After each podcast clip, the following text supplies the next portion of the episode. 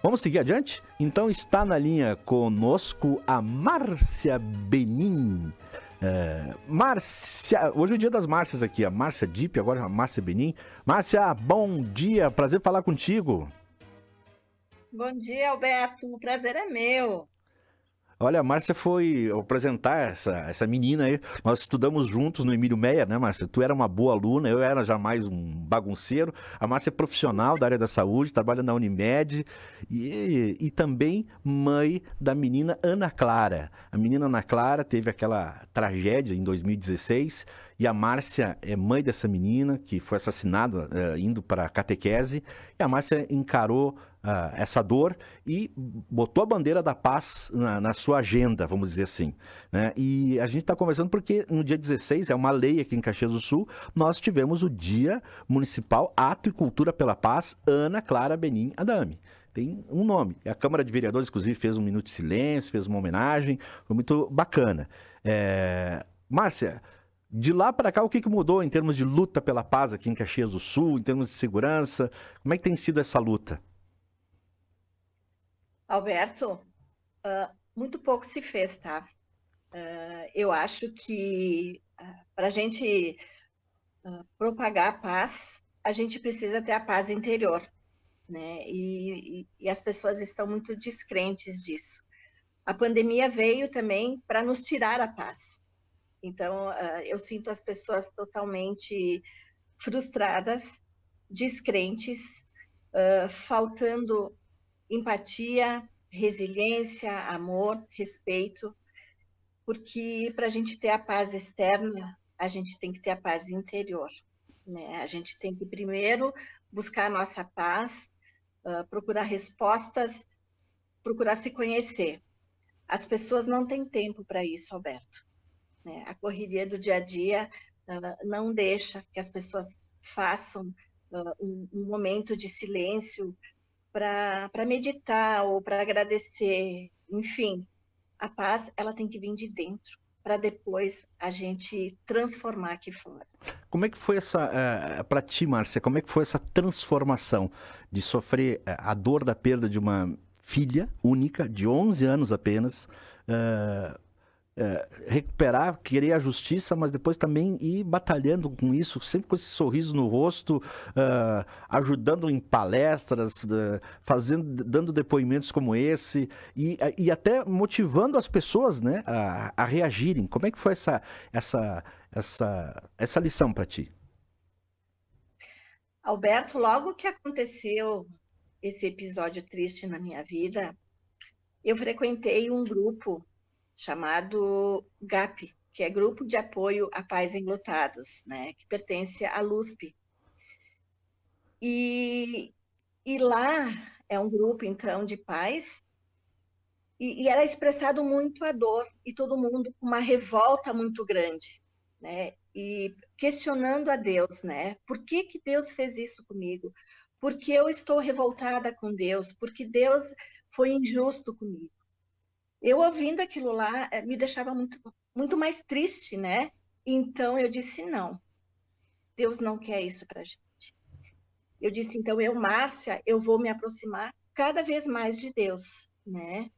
E eu fiz isso, Roberto. Eu procurei uh, trazer Deus para dentro de mim mais ainda. Deus nunca me abandonou. Então, eu busquei através dele essa aproximação maior e acreditei que ele ia me sustentar, que ele ia ficar sempre ao meu lado, né? E eu comecei todos os dias a agradecer, né? Agradecer coisas minúsculas, né? Agradecer o que eu tenho no dia a dia. E eu fui vendo essa transformação uh, de uma maneira assim notável. O início é muito difícil, sabe? Como é que eu com tamanha dor, eu vou agradecer. Eu não tenho condições. Não, a gente tem condições, sim. A gente pode agradecer. A gente começa agradecendo o dom da vida, né? o ar que eu respiro, uh, a, a proteção diária.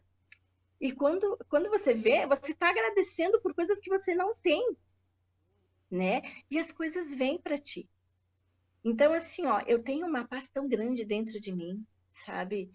Uh, porque tudo, tudo se transforma, cada dia é um novo dia e, e é maravilhoso isso, sabe? Então a gente tem que ter serenidade, a gente tem que ter um entendimento o porquê das coisas acontecem. Trazer Deus sempre cada vez mais próximo da gente. Claro. E qual foi a importância aqui dia 20 é, é, o dia do amigo? Qual foi a importância dos amigos na tua vida, Márcia, assim, nesse, nesses momentos? Porque é, cara, não é fácil, né? Não. Os amigos foram fundamentais. Os que eu já tinha e os que eu fiz depois disso, sabe? Eu tenho um amor muito grande por cada um e tu sabe que tu mora dentro do meu coração, Ah, né? tu também. Nós é minha irmã de coração, querida. Não tô te puxando o saco, não, tu sabe. Tu Nem precisa. É eu que te puxo o saco. ah, Alberto, os amigos são importantes, sim. Cada um, ele, cada um tem um papel na vida da gente, sabe? Uh, e, e ninguém é menos ou mais importante. Todos são importantes, né? Eu acredito nisso.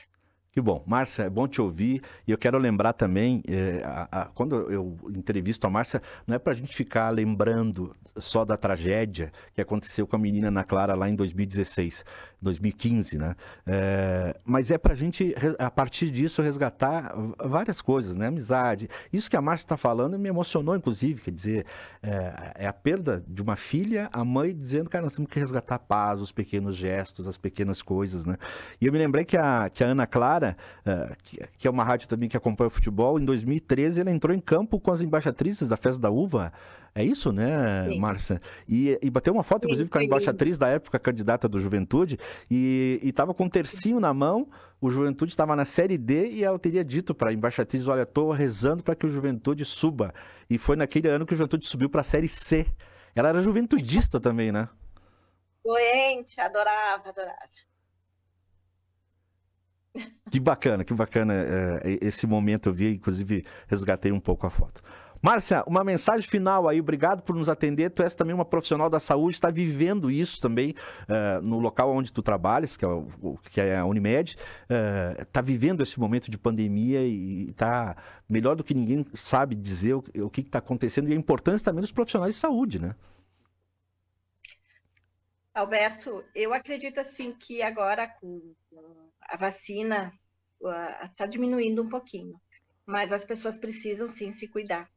Uh, não cuidar só a, a, a, parte da saúde física, mas a saúde mental.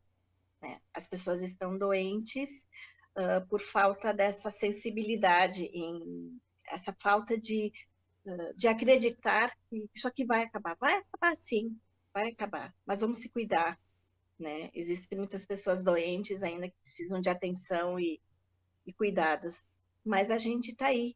A gente tem que acreditar, não é, Alberto? É isso aí, guria. Olha, um abraço para ti, Márcia. Obrigado pela tua participação, pelo teu testemunho. Deus te abençoe, abençoe tua família. Obrigada para você também. Bom domingo.